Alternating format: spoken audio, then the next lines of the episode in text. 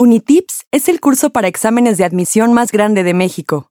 Mediante nuestra plataforma, hemos ayudado a miles de aspirantes a ingresar en las preparatorias y universidades más importantes del país. Te acompañamos paso a paso en tu preparación para que puedas quedarte en la universidad y carrera que quieras. Disfruta de la siguiente lección. Lección 5. Autores literarios hispanos. En esta lección aprenderemos sobre las características y formas más importantes de la literatura española durante la Edad Media, la Edad Moderna y la Edad Contemporánea. Edad Media. La historia de la literatura española inicia en el medioevo. Durante esta época surgieron las lenguas que conocemos actualmente, como el español, el francés y el inglés. Con el surgimiento del idioma español apareció también la literatura en dicho idioma, la cual fue creada y transmitida oralmente antes de la invención de la imprenta.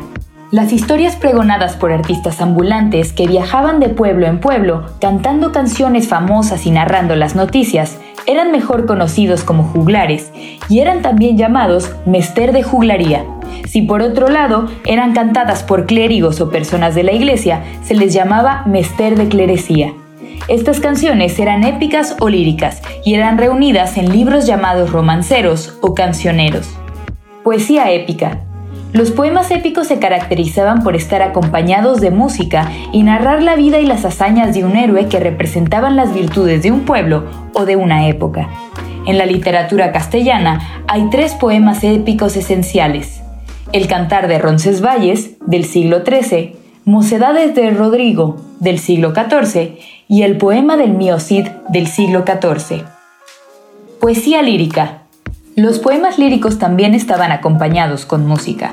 Los temas principales eran el amor, la naturaleza y las actividades de la vida cotidiana, como la agricultura o las fiestas. Además, la poesía lírica se puede clasificar en cuatro formas, de acuerdo con las lenguas en las que estaban escritas. 1. Jarchas, escritas en castellano y árabe. 2. Cantigas de amigo, en gallego y portugués. 3. Villancicos, en castellano. 4. Danzas baladas y albas, en provenzal y catalán. Edad moderna. Después de la Edad Media, entre los siglos XVI y XVII, hay un periodo literario que se conoce como el Siglo de Oro, y es considerado el más importante de la historia española, ya que fue cuando el país alcanzó su máximo esplendor político y territorial gracias al descubrimiento de América. La prosa. La conquista de América provocó que los exploradores escribieran crónicas o historias cuyo propósito era informar y narrar con lujo de detalle sus aventuras en el Nuevo Mundo. Las crónicas más importantes fueron las siguientes. Cartas de relación, escritas por Hernán Cortés. Historia verdadera de la conquista de la Nueva España, escrito por Bernal Díaz del Castillo. Historia general de las cosas de Nueva España, escrito por Fray Bernardino de Sagún. En esta época también se pueden encontrar libros de caballerías, los cuales buscaban divertir y entretener al lector al narrar hazañas de heroicos caballeros, batallas por el honor, historias amorosas e intervenciones fantásticas de seres maravillosos, tales como hechiceros, gigantes o animales fantásticos. El libro de caballería más conocido es El Amadís de Gaula de García Rodríguez de Montalvo. Otro tipo de texto en prosa característico de este periodo es la novela picaresca, la cual se distingue por estar narrada en primera persona y contar la historia de un personaje con precariedades que debe arreglárselas para sobrevivir en un mundo cruel. El ejemplo más famoso es El Lazarillo de Tormes, escrita por un autor anónimo. El libro más importante de la literatura española se escribió en esta época, Miguel de Cervantes Saavedra, en el ingenioso hidalgo Don Quijote de la Mancha, hizo una síntesis de toda la literatura que se había escrito hasta entonces. Las obras literarias escritas después tienen como referencia obligatoria esta novela. La poesía. Al inicio del siglo XVI, la poesía del siglo de oro buscó adaptar las corrientes poéticas italianas al castellano. Debido a ello, se caracterizó por tratar el sentimiento amoroso, el encuentro y la visión de la amada, además de temas como la naturaleza y los pastores, entre otros.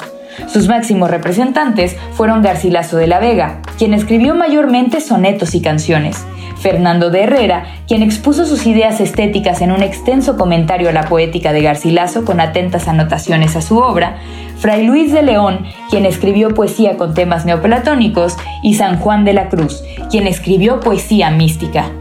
Posteriormente, en el siglo XVII, la poesía se dividió en dos corrientes estéticas. La primera, el culteranismo, representada por el poeta Luis de Góngora y caracterizado por el uso de metáforas, palabras cultas, alusiones a la mitología clásica, por interés en el fondo en lugar de la forma. El segundo es el conceptismo, representado por el poeta Francisco de Quevedo y caracterizado por el uso de juegos de palabras que explicaban de manera compleja los conceptos de los que se hablaba en los poemas, por lo que su principal interés era la forma de presentarlos. Como se mencionó anteriormente, los poetas más representativos fueron Luis de Góngora, quien escribió la fábula de Polifemo y Galatea, y Francisco de Quevedo, quien es conocido por su poema Amor constante más allá de la muerte. El teatro. Junto con la poesía, el teatro tuvo un gran esplendor durante el siglo de oro. De hecho, los diálogos eran escritos en verso y por ello la mayor parte de los poetas de esa época también fueron dramaturgos. Además, el teatro fue un espectáculo del que disfrutaban tanto los más poderosos como los más humildes. Las características principales de la dramaturgia de esta época son escritura de comedias, dramas y autos sacramentales, es decir, obras de tema religioso. Su propósito era entretener al público. Trataba problemas de actualidad. Los personajes más frecuentes eran el rey, el galán, la dama, el antagonista, los criados, el bufón y el padre. Solían ser representados en corrales. Sus principales representantes fueron Lope de Vega, quien escribió Fuente Ovejuna, La Dama Boba, El Castigo sin Venganza, entre muchas otras. También estuvo Pedro Calderón de la Barca, quien publicó La vida es sueño y El médico de su honra, y por último, Tirso de Molina, autor del Burlador de Sevilla. El siglo de oro llegó a su fin con la Ilustración, periodo en que los escritores dotaron a la literatura de racionalismo y pensamiento científico, pues su propósito principal era instruir al pueblo por medio de los textos literarios. Los máximos representantes de esta época fueron Cadalso, Jovellanos, Meléndez Valdés y Leandro Fernández de Moratín. Edad contemporánea. Este periodo inicia con el auge del romanticismo en el siglo XIX. Los escritores románticos desdeñaron el racionalismo de sus predecesores, puesto que buscaban exaltar los sentimientos, la imaginación, la fantasía y el nacionalismo. La poesía fue muy popular durante el romanticismo, pues expresaba fielmente los sentimientos y las actitudes de la época. Sus mayores representantes fueron José de Espronceda, quien escribió El Diablo Mundo, y Gustavo Adolfo Becker, que escribió Rimas.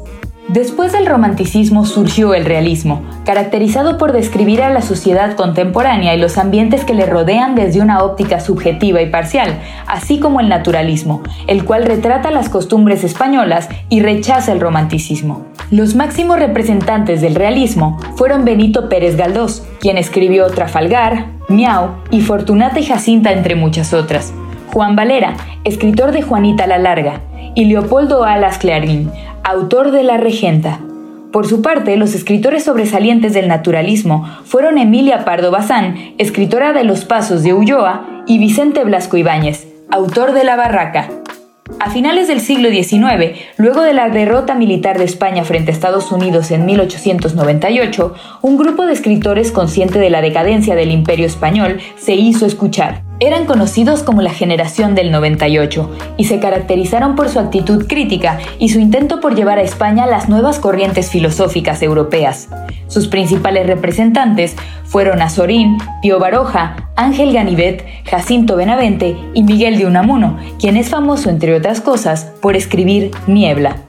La última gran generación de la literatura española fue la generación del 27, que participó de las renovaciones vanguardistas para la poesía española, dotándola de un humanismo capaz de cantarle al dolor, pero también a la alegría. Los escritores más sobresalientes de esta generación fueron Federico García Lorca, Pedro Salinas, Rafael Alberti, Jorge Guillén y Luis Cernuda. Indica correctamente si es verdadero o falso. 1. Durante la Edad Media surgieron los idiomas que conocemos actualmente. 2. Las canciones interpretadas por los representantes de la Iglesia eran conocidas como mester de juglaría. 3. Las jarchas eran cantadas en provenzal y catalán. 4. El siglo de oro es considerado como el periodo literario más importante de la historia española. 5. El realismo retrata las costumbres españolas y rechaza el romanticismo. Resuelve los ejercicios de práctica en tu cuenta de Unitips y cuando estés listo, pasa a la siguiente lección.